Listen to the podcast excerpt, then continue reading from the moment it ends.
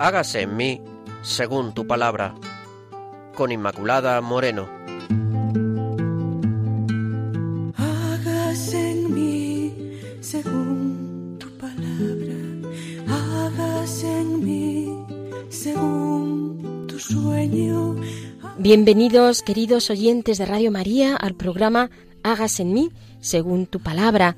Estamos con todos ustedes, Pilar Álvarez, bienvenida Pilar. ¿Qué tal, queridos oyentes? El padre Carlos Rey Estremera, que como ya saben es sacerdote salesiano y está en el pueblo de Soto del Real y que también nos acompaña. Y quien les habla con todos ustedes, Inmaculada Moreno. Gracias por los correos electrónicos que nos mandan a través del correo hágase en mí según tu palabra arroba radiomaria.es, hágase en mí según tu palabra arroba radiomaria.es. Claves para leer la Biblia. Y hoy empezamos, empezamos con el profeta Ezequiel, Esperanza entre las ruinas. Titulamos hoy este programa, dedicaremos también más programas a este profeta.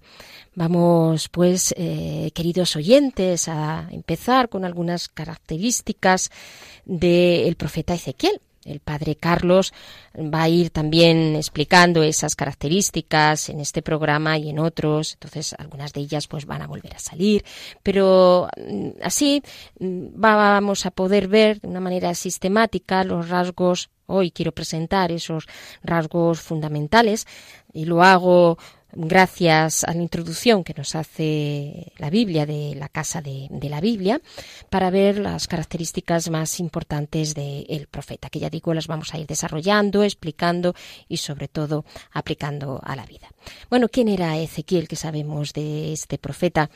Pues una personalidad bastante compleja místico, razonador, un hombre también por una parte realista, pero por otra parte encontramos también eh, que es bastante utópico, un poeta, jurista, sacerdote, profeta, algunas de las características y de los rasgos de su personalidad.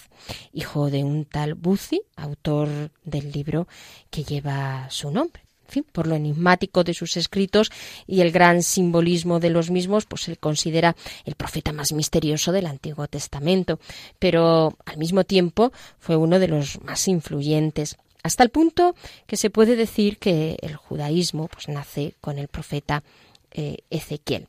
Ezequiel pertenecía a una familia sacerdotal de Jerusalén, no conocemos el año de su nacimiento ni el de su muerte, pero se supone que a partir de los acontecimientos históricos que nos cuenta en su libro, nace en la segunda mitad del siglo VII antes de, Cristo. El libro de Jeremías, que cita a numerosas personalidades contemporáneas, a profetas, sacerdotes, funcionarios, bueno, pues nos hace mención, no hace mención, perdón, ni una sola vez del nombre de Ezequiel.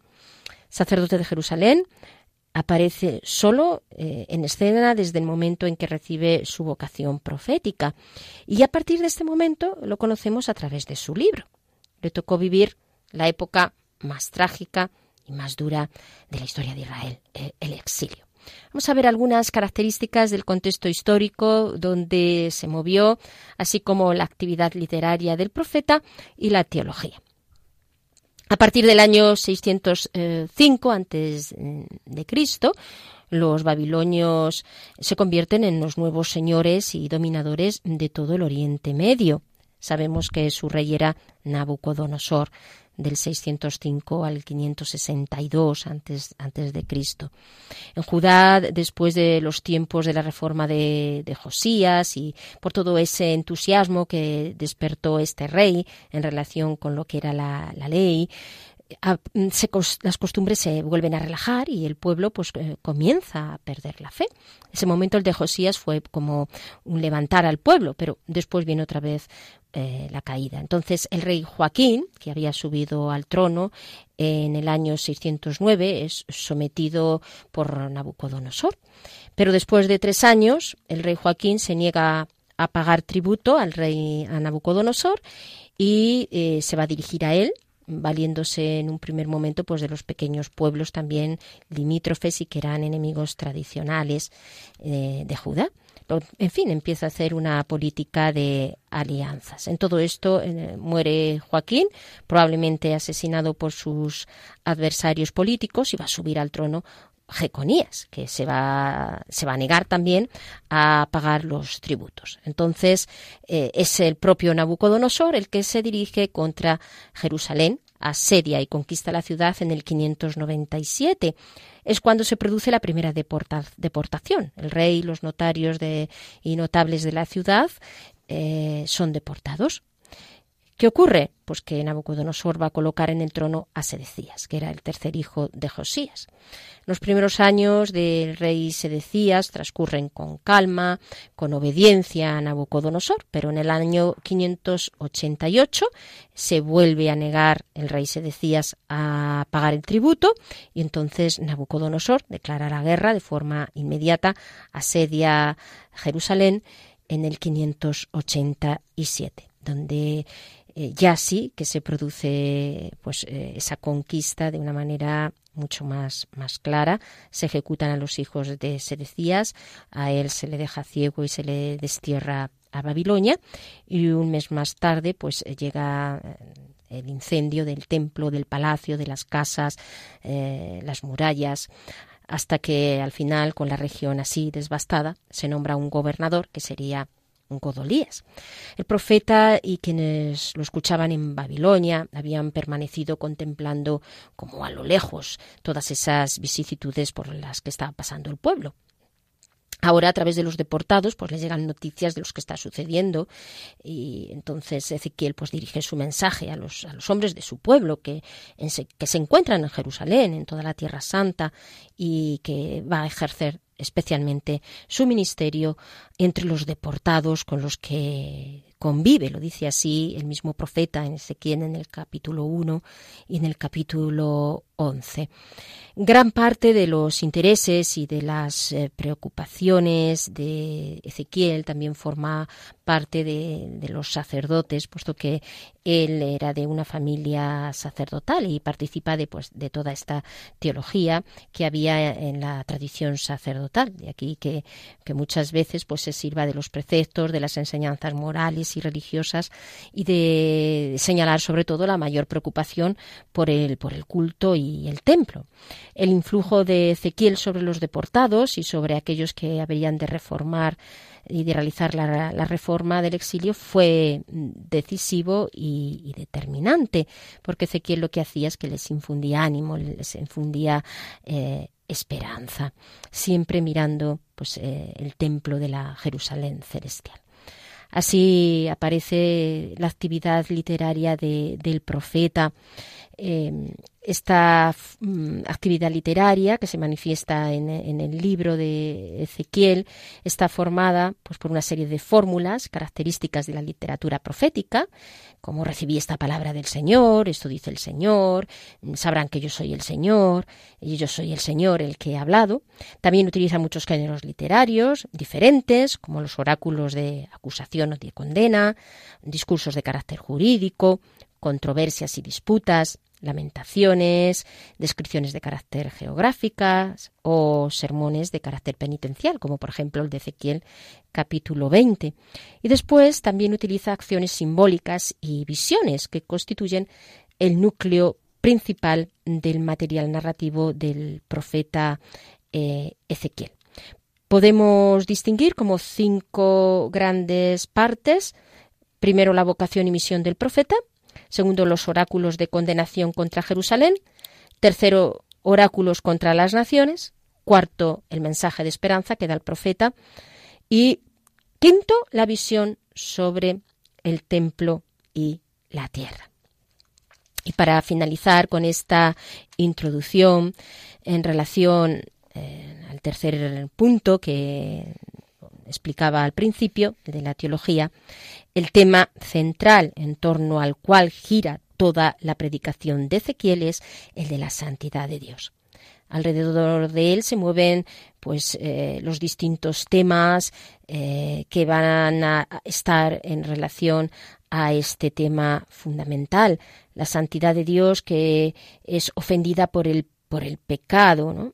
pecado de profanación de la como suele suceder por el culto idolátrico por una parte, o sea, el que se realiza por la profanación de, la, de las criaturas, de los hombres, y la profanación del culto que se da, que lo que significa también el culto eh, del, templo.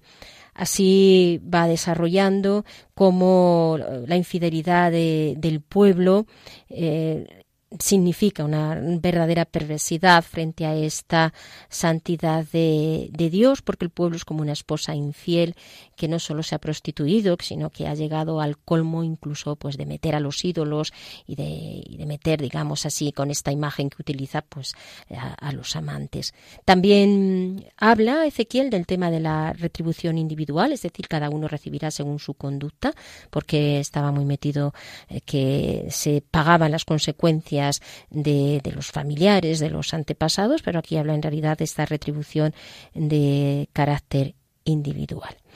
Eh, utilizará mucho la imagen de el buen pastor y así esa, esa imagen va a designar ya eh, lo que significará eh, Jesús como buen pastor en este lenguaje del Espíritu Santo que va anunciando a través de los profetas el carácter mesiánico de Jesús, este futuro rey mesiánico que va a descender de la línea de David, pero que será muy distinto a cualquier rey.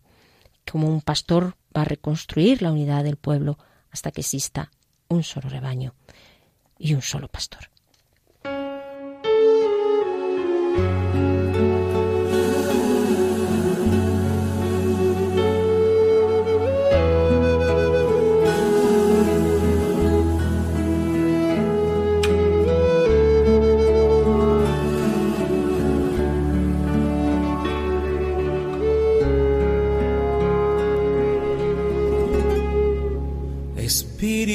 De Dios. Llena mi vida, llena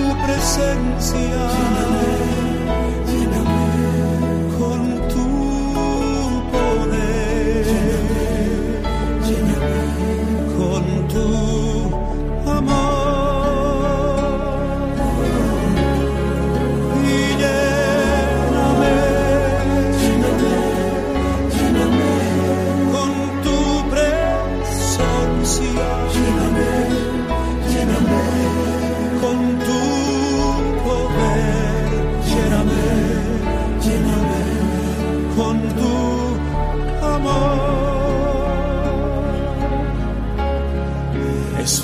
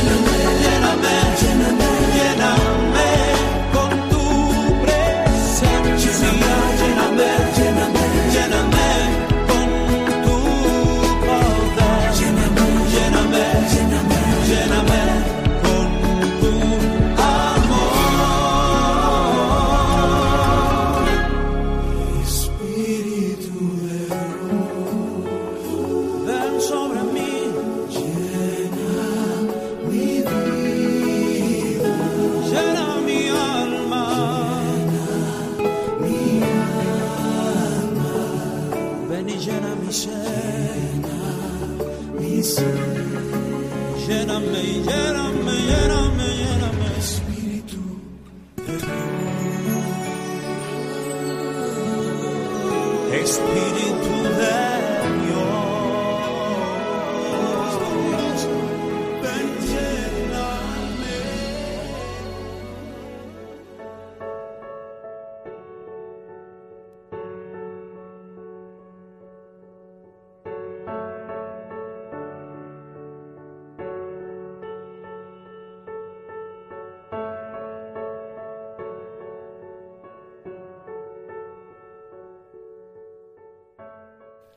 queridos oyentes, pues invocando al Espíritu que llena nuestra vida y que nos inunda de la sabiduría de nuestro Señor, escuchamos la lectura del texto de Ezequiel sacado del capítulo 1 del capítulo 2.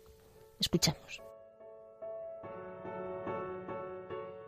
El año 30, el mes cuarto, el día 5 del mes, me encontraba yo entre los deportados junto al río Quebar, cuando se abrieron los cielos y contemplé visiones divinas. Apareció como una piedra de zafiro en forma de trono, y sobre esta especie de trono una figura de aspecto semejante al de un hombre que se erguía sobre él. A su vista yo caí rostro en tierra y oí una voz que hablaba. Él me dijo, Hijo de hombre, yo te envío a los israelitas, a un pueblo de rebeldes que se han rebelado contra mí, ellos y sus padres, hasta este mismo día. Hijos de rostro duro y corazón de piedra, son aquellos a quienes yo te envío. Les dirás, esto dice el Señor Dios, escuchen o no escuchen, puesto que son una raza de rebeldes sabrán que en medio de ellos se encuentra un profeta. Y tú, hijo de hombre, no los temas ni tengas miedo de sus palabras. No temas, aunque te encuentres entre cardos y zarzas y habites en medio de escorpiones. No temas sus palabras, ni te asustes de sus miradas, porque no son más que una raza de rebeldes. Les comunicarás mis palabras, escuchen o no porque son una raza de rebeldes. Pero tú, hijo de hombre, escucha lo que te digo, no seas rebelde como esta raza de rebeldes. Abre la boca y come lo que te doy. Yo miré y vi una mano tendida hacia mí con un libro enrollado. Lo desenrolló ante mi vista. Estaba escrito por dentro y por fuera y contenía lamentaciones, gemidos y ayes. Y me dijo, Hijo de hombre, cómelo, come este libro y vete a hablar a la casa de Israel. Yo abrí la boca y me hizo tragar el libro. Entonces me dijo, Hijo de hombre, aliméntate y sáciate de este libro que yo te doy. Yo lo comí y fue en mi boca dulce como la miel. Me dijo también, Hijo de hombre, todas las palabras que te digo, consérvalas en tu corazón, escúchalas con la mayor atención. Y anda, llégate a los deportados, a los hijos del pueblo, y diles, Así habla el Señor Dios. Escuchen o no escuchen.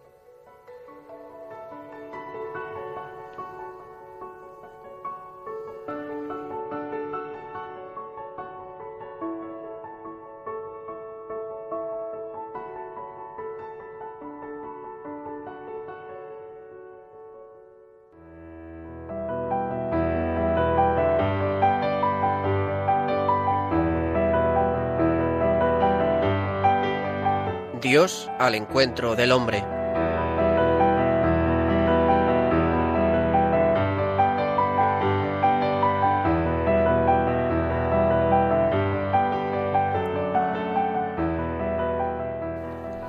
Y a la luz de este texto que acabamos de escuchar del profeta Ezequiel, vamos a dar paso al padre Carlos Rey Estremera, sacerdote Estimados amigos, que desde de hágase en mí según tu palabra. nos presenta ahora Sean muy bienvenidos a este nuestro encuentro bíblico quincenal.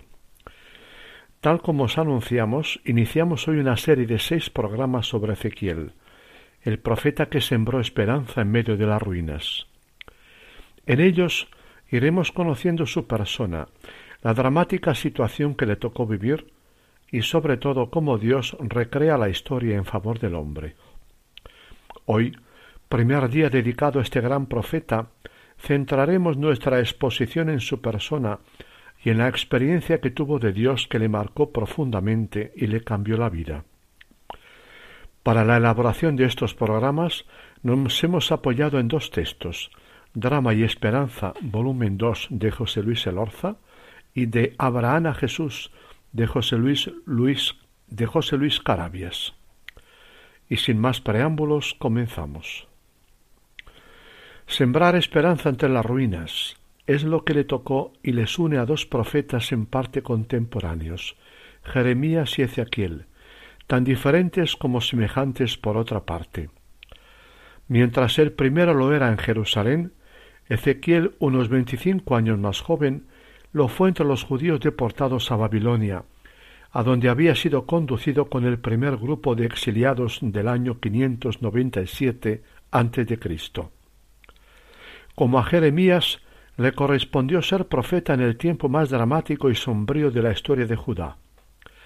La fecha trágica de la destrucción de Jerusalén, el 19 de agosto del año 586 a.C., divide las dos etapas de su actividad profética y caracteriza el doble carácter de su mensaje, denuncia y esperanza.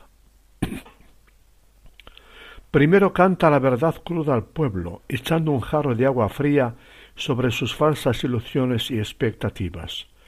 Luego siembra la esperanza de nuevos tiempos entre lágrimas y cascotes de ruinas.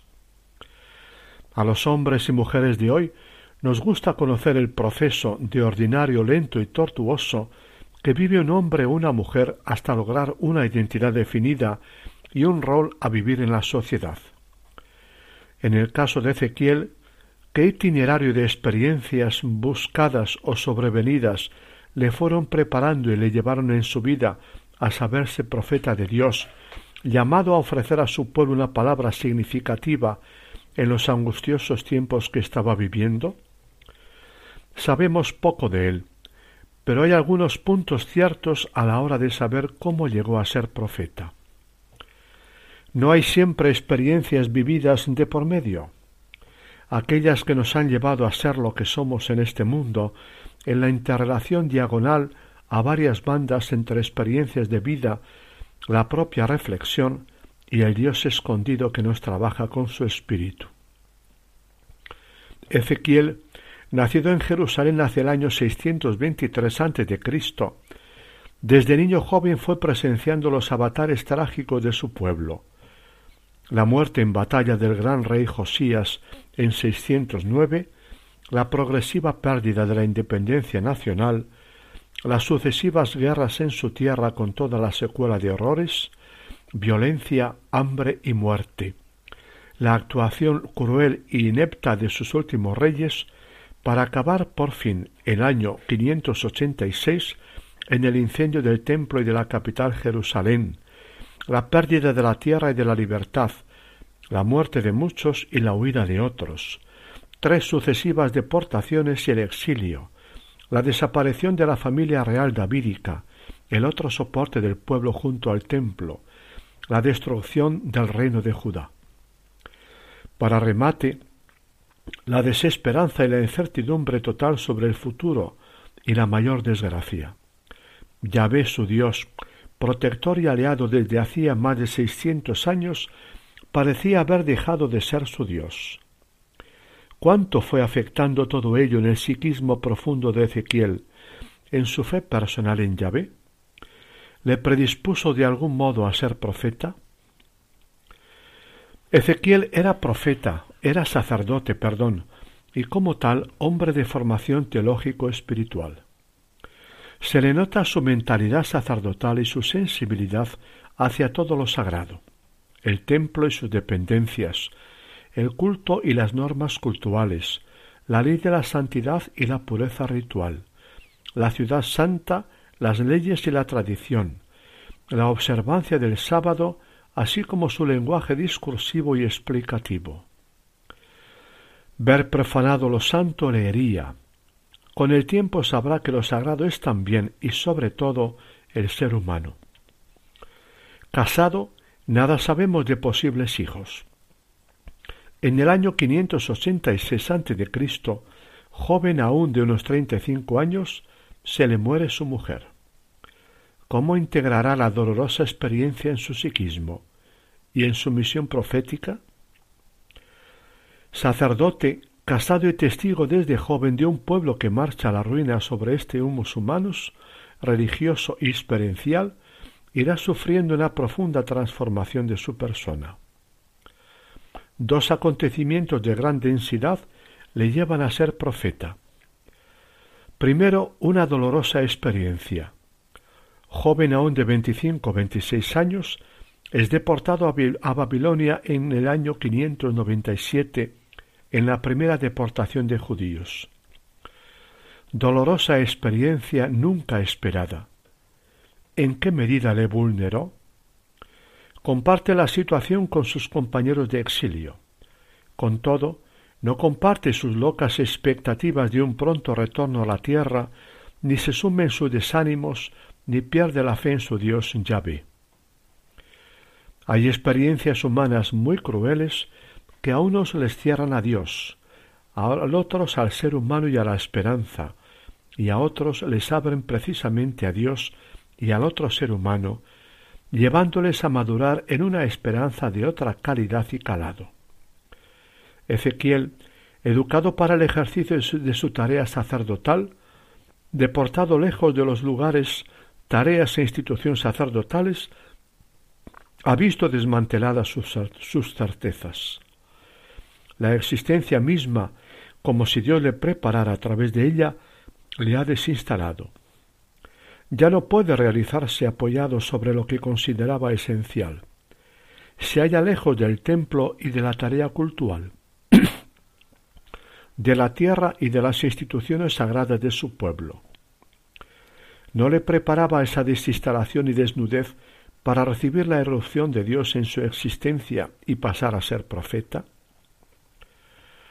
Cuatro años más tarde, en el año 593 a.C., a sus treinta años vive la experiencia definitiva de enorme calado psicológico y espiritual al mismo tiempo que le marcó para el resto de su vida. Junto al río Kebar en Babilonia, estando entre los desterrados, vi a Dios, experimenté a Dios. A su vista caí rostro en tierra y oí una voz que hablaba. Yo te envío a los israelitas, les comunicarás mis palabras, te escuchen o no te escuchen. Era el Dios santo, soberano y trascendente que invade y penetra la historia, como el experimentado siglo y medio antes por Isaías. La experiencia le cogió su ser entero. Lo expresa de varios modos. El Espíritu irrumpió sobre mí. La mano de Dios fue sobre mí expresiones simbólicas para dar a entender experiencias únicas, indescriptibles, totalizantes. En el trasfondo del extraño y apocalíptico relato de Ezequiel capítulos 1 a 3 hay algo que nos sobrepasa. Imposible aproximarse ahora a esta simbólicamente rica página. No hay vivencias que por su carácter e intensidad sólo pueden presentarse en lenguaje surrealista si hay experiencias humanas que le cogen al ser humano enteramente, como es el caso de un enamoramiento, dar a luz a un hijo, el arte, etc., no las hay de, orden religioso en que Dios invade a uno y lo coge para sí. En adelante imposible vivir sino desde Él y a su servicio. Dios había alcanzado todos los rincones de Ezequiel definitivamente desinstalado de su montaje sacerdotal, pasa a ser profeta en tierra extranjera, extranjera e impura. Lo que contaba tanto, el templo, la tierra, la función sacerdotal, deja de contar. Lo importante era la nueva palabra de Dios, llamando a vivir sus nuevos caminos. Los tiempos urgían a aprender a ser pueblo suyo de otro modo. Ezequiel intuye desde el primer momento lo que le toca proclamar en una primera etapa, un mensaje de lamentaciones, gemidos y ayes. Como para Jeremías, la palabra de Dios será en adelante su dulzura y su drama, su pasión y su única arma. Debe comenzar por comerla. Aliméntate y sacia tus entrañas con mi palabra. Debe, apropiársela, guardarla en su corazón, hacerla carne de su carne, condición para dársela a los demás. Sólo así puede ser el mismo fiel a su identidad y misión de profeta y capaz de superar toda adversidad. Y sólo así puede entregársela al pueblo sin desfallecer. Escucha atentamente y recuerda todas las palabras que yo te diga, le dice Dios. Ve luego hacia los deportados, la gente de tu pueblo, y háblales de mi parte, te escuchen o no te escuchen. Ezequiel prevé que no será escuchado. ¿No es el caso de todo profeta? Pero no debe temer. Como Jeremías se sentirá fuerte con una fortaleza que no es suya. Yo te haré fuerte como el diamante, le dice Yahvé. No les tengas miedo ni te asustes ante ellos. Experiencias humanas y espirituales urden la sólida identidad profética de Ezequiel. Lo antropológico humano viene a ser el subsuelo de, lo religioso auténtico y hondo. He ahí el hombre cogido por Dios, el sacerdote de oficio reconvertido en profeta y testigo en medio de su pueblo. Dios ha irrumpido en su corazón y lo ha remodelado sobre la base de todas sus experiencias humanas y religiosas anteriores, en diálogo con la historia del momento. Lo que cuenta no es ya la identidad social de antes, campesino, casado, célibe, sacerdote. Todo ello queda marcado e invadido por algo nuevo, pero no eliminado. Su corazón ha quedado remodelado. Comienza a ser movido por algo sobrevenido de arriba, la experiencia de Dios y su palabra. Lo importante no es ya el culto ni siquiera la palabra de Dios anterior, sino la nueva palabra que Dios está dirigiendo a su pueblo a través de la historia misma. Ezequiel pasa a ser testigo del Dios siempre vivo en medio de sus correligionarios, estén en la tierra santa de Judá o en la tierra impura de Babilonia. Proclamador de una palabra de Dios nueva a un pueblo que vive nueva situación y por ello nuevos interrogantes existenciales dador de esperanza a seres humanos que afrontan un futuro incierto frente a esperanzas que se han mostrado ilusas y caducas. Se comprenden los contrastes de Ezequiel. Nacido para sacerdote, dedicado al culto en su ciudad de Jerusalén, será más bien profeta fuera de su ciudad amada. Nacido para conservar y transmitir la Biblia de entonces, las tradiciones y leyes sacrosantas del templo de Jerusalén, será más bien proclamador de una nueva y chocante palabra de Dios entre exilados. Llamado a vivir la vida de un sacerdote instalado y dedicado a sacrificios y leyes sagradas, vivirá el camino incierto de los desterrados y la existencia arriesgada del profeta.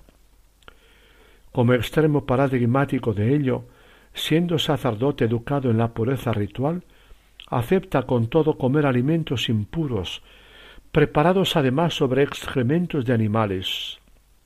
Ser llamado a profeta significa quedar predispuesto y abierto a lo nuevo de Dios y de la historia. Ezequiel será profeta durante veinte, o veinte a veintitrés años aproximadamente, más o menos entre sus treinta y cincuenta y cinco años. Tuvo, al parecer, periodos de inactividad. Su mensaje toma tonos y contenidos muy diversos antes y después de la destrucción de Jerusalén el año 586.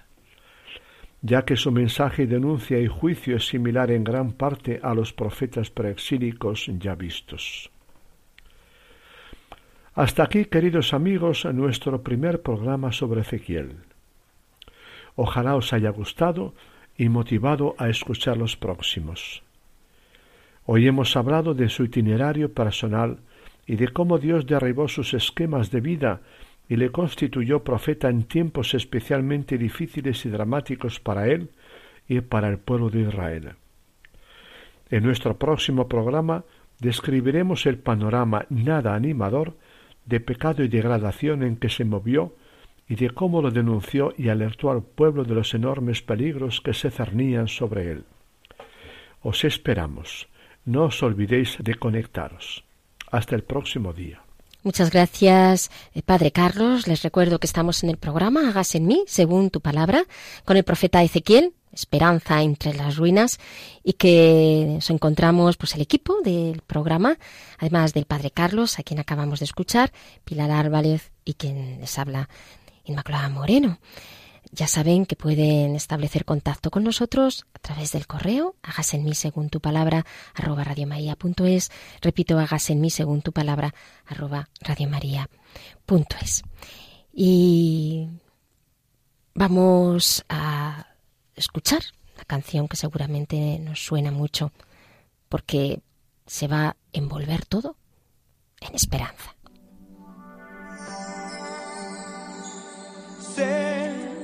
Que hay en tus ojos con solo mirar, que estás cansado de andar y de andar y camina girando siempre en un lugar. Sé que las ventanas se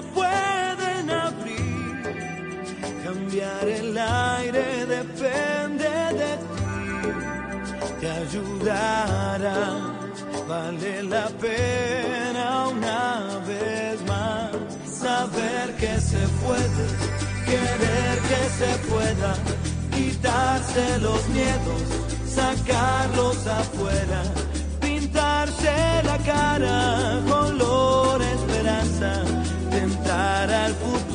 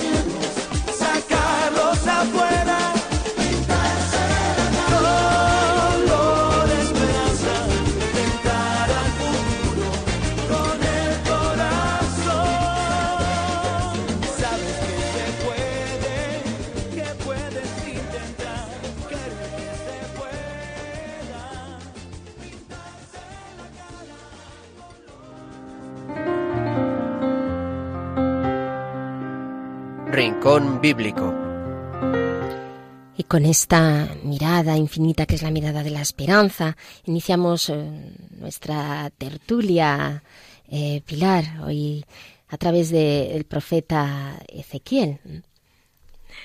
Pues Inma, la verdad es que eh, la lectura que hemos hecho hoy es, es preciosísima. Y además me ha parecido muy interesante pues el comentario que tú has hecho al principio porque a veces cogemos la palabra de Dios y nos podemos a leer mm, fragmentos aislados y no acabamos de entender por qué aquello era tan trágico o es decir, no acabamos de entrar en la lectura. Entonces es, es muy interesante porque mm, el caso de, de Ezequiel como de los profetas que hemos estado viendo anteriormente, la tragedia que supuso para este pueblo el verse invadido, las deportaciones, la, profanación del templo, el olvido del pueblo de Dios, eh, el pueblo elegido con el que Dios había sellado esa alianza y que poco a poco se había olvidando, se había ido olvidando de Dios y había perdido su identidad lo que, lo que era el signo y el sello de, de aquel pueblo. Y claro, por eso le ocurre todas las cosas que, que le van a ocurrir, ¿no? Y que Dios va a permitir eh, como no es solo la, la, profanación del templo, es que las personas se habían profanado ellas mismas con, pues con los cultos idolátricos, con, con esto de, pues de venderse al mundo, que nos rodea, como nos sucede hoy a nosotros, ¿verdad?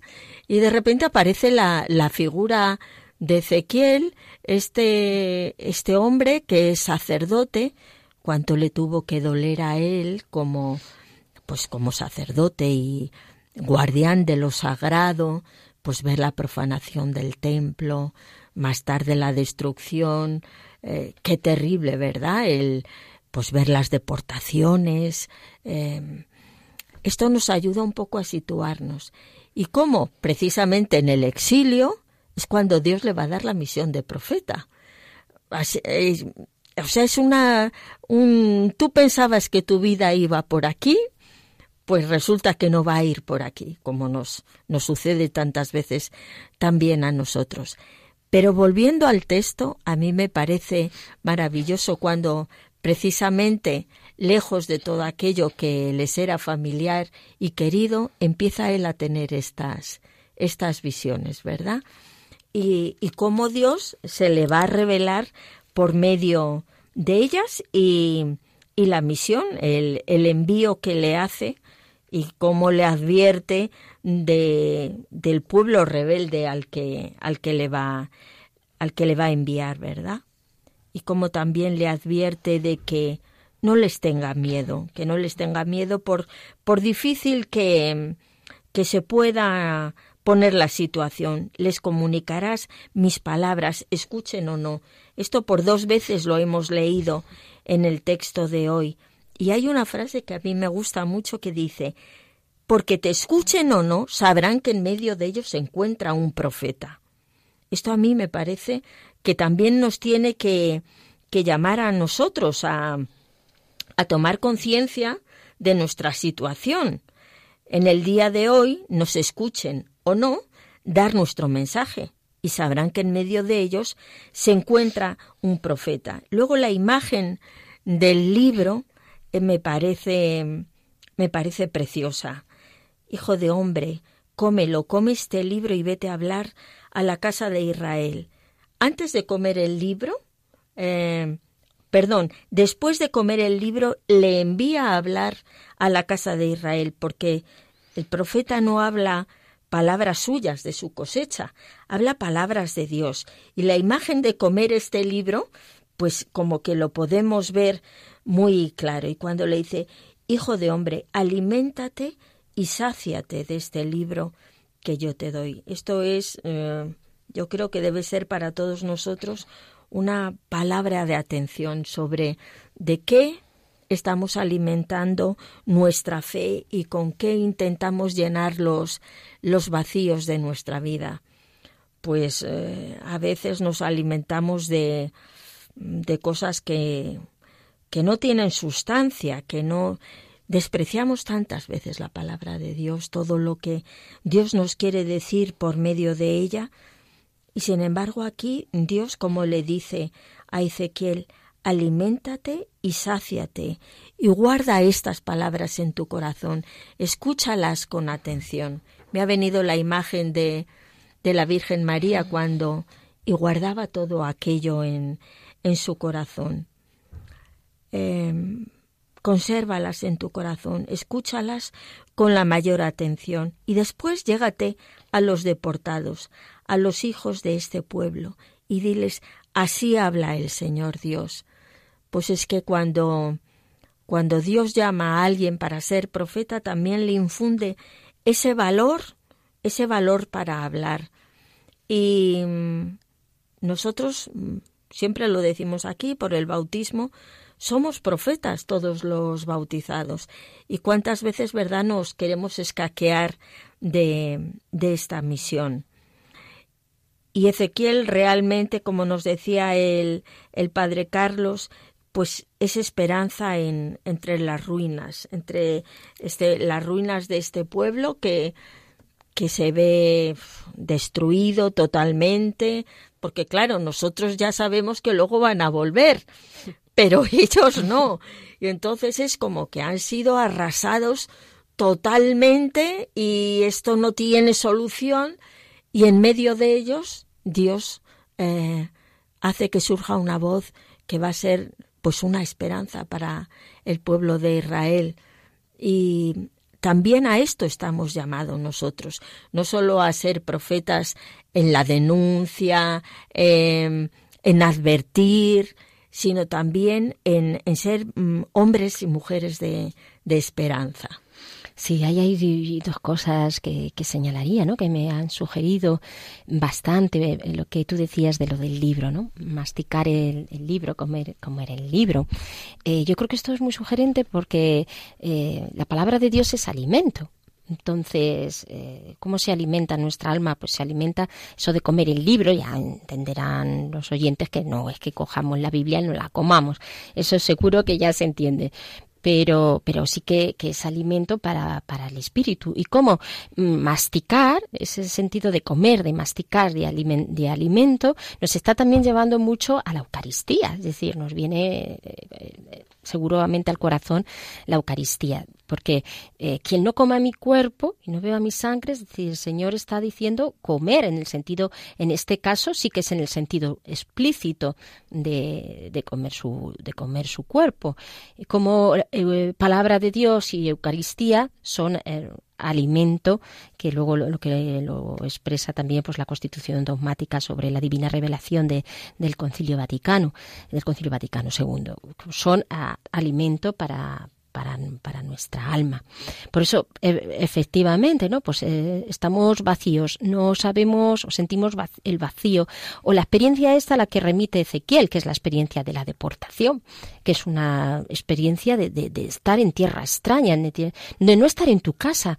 Eh, cuando tenemos nuestra casa, nuestro hogar, qué sensaciones llegar a la casa, llegar a sentirse a gusto, sentirse ahí, pero estar fuera de, tu casa, fuera de, tus familiares, de la gente que conoces, de la gente que quieres, donde, donde te has desarrollado, tener que irte fuera. es una experiencia muy dura que también hay personas que la, que la viven de una forma o de otra. Entonces está mirando, está viendo esa experiencia de la deportación, que también puede ser una experiencia espiritual, de cuando uno siente pues que, eh, que bueno, Señor, ¿y ahora dónde, dónde está mi sitio? Cuando uno se siente perdido y no sabe pues el grupo, la comunidad, a dónde, qué quieres hacer con mi vida, hacia dónde me llevas, ¿no? Cómo el Señor le llevó mm, haciendo de ello su vocación y su, y su misión, la deportación. Eso e, era el hecho que le, que le caracterizó como, como, como profeta. Entonces, bueno, yo creo que que estos aspectos sí que nos pueden ayudar y, iluminar. Y, por último, otra cosa que también señalabas, eh, el de proclamar la palabra, nos escuchen o no.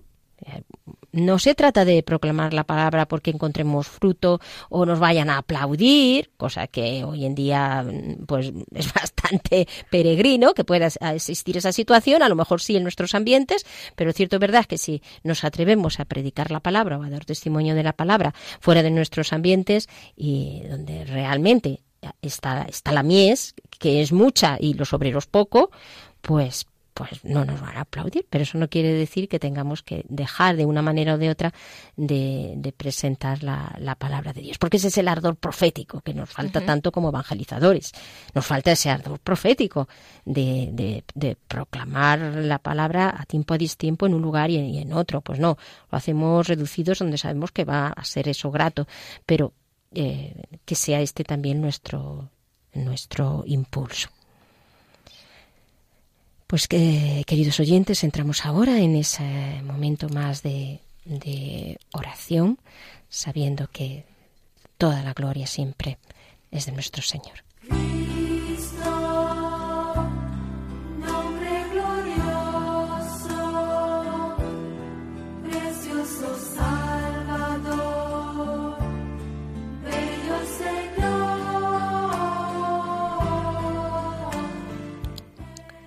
Solo en Dios encuentro descanso. De Él viene mi salvación.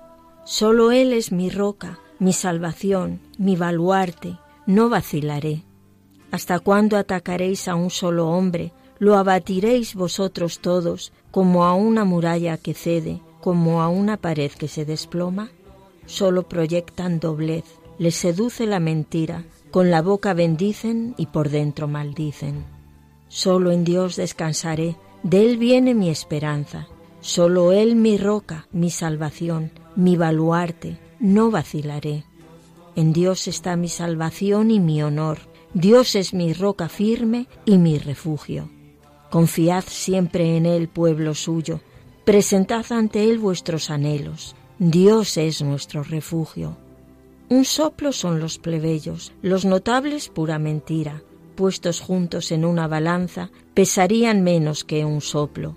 No confiéis en la opresión, no os atraiga la rapiña, a las riquezas si aumentan, no apeguéis el corazón. Dios ha hablado una vez, dos veces lo he oído, que de Dios es el poder, tuyo, Señor, el amor, que tú pagas al hombre conforme a sus obras. Gloria, gloria a ti, Señor, bendito y alabado eres, Señor, bendito seas por siempre, Señor. Gloria, gloria a tu nombre, Señor, por tú eres un Dios justo. Tú sabes lo que nos conviene en cada momento, Señor. Y así vas llevándonos, vas guiándonos, vas guardándonos. Bendito sea, Señor. Te alabamos y te bendecimos y te pedimos este ardor profético para evangelizar, para proclamar tu palabra Bendito y alabado seas por siempre. Alabado gloria, gloria a ti. Solo en ti, Señor, descansa mi alma. Solo en ti puedo descansar, Señor. Porque solo tú eres mi roca, Señor, mi refugio y mi baluarte porque solo tu amor me sostiene en los momentos difíciles. Bendito y alabado seas, Señor, que me tiendes tu mano, Señor, y me rescatas. Gloria a ti, Señor. Bendito seas, Señor. Alabado seas.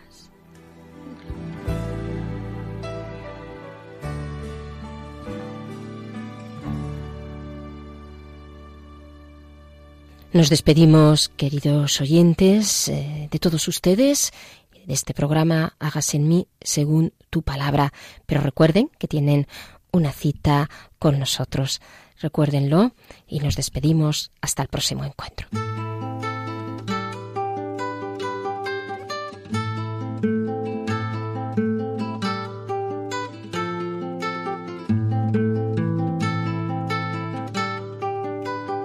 Han escuchado Hágase en mí según tu palabra, con Inmaculada Moreno. Hágase en mí según tu palabra, hágase en mí según tu sueño,